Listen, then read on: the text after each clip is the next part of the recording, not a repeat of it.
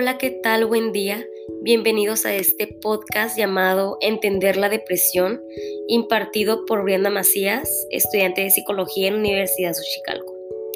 Ok, para comenzar, la depresión o enfermedad depresiva es un trastorno muy, muy frecuente que se caracteriza por una perturbación del estado de ánimo en la que predomina un sentimiento de tristeza y que casi siempre se acompaña de ansiedad, ideas repetidas de tipo pesimistas, sentimientos de culpa y minusvalía personal, así como también de síntomas somáticos, entre los que destacan el insomnio, la fatiga, las molestias gastrointestinales, la pérdida o exceso de apetito y la disminución o ausencia del deseo sexual. Con frecuencia se produce un enletecimiento mental y físico. Hacer las cosas cuesta más, se pierde memoria y capacidad de concentración. Por lo tanto, más que una enfermedad psiquiátrica, podemos decir que la depresión es un trastorno de todo el organismo. Empieza a afectar el estado de ánimo, el pensamiento y el comportamiento, a la forma de comer y dormir, a la manera de sentirse con uno mismo y de pensar. No todas las depresiones son iguales, ni por su gravedad ni por su duración, lo que da lugar a distintos tipos de depresión tan importante como saber que la depresión es saber lo que no es depresión.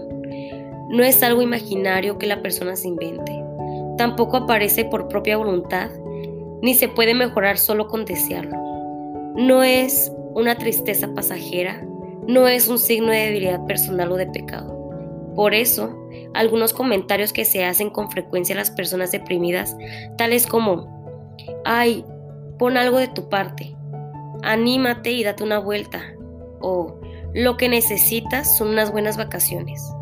Este tipo de comentarios suelen ser nocivos para los pacientes y provocan un sentimiento de no ser comprendidos e incluso de culpa e incapacidad, que pueden provocar incluso un agravamiento de la tristeza.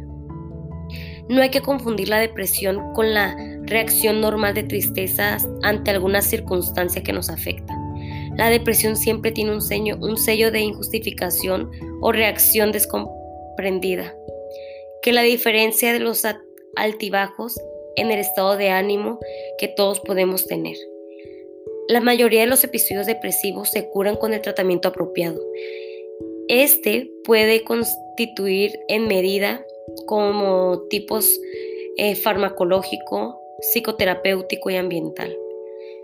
El tratamiento farmacológico consiste en unos fármacos llamados antidepresivos que restablecen el equilibrio de los neurotransmisores cerebrales. Y los tratamientos psicoterapéuticos se basan en la interacción verbal entre el profesional adiestrado y el paciente, no consistente únicamente en hablar de lo que pasa. Y ciertamente es totalmente desconsejable ponerse en manos de personas poco expertas o que utilicen métodos poco, poco constatados científicamente. Y por último, también existen medidas ambientales para el trastorno de la depresión. En general, estas no consisten en huir de los problemas, sino en afrontarlos cuando se esté preparado para ello.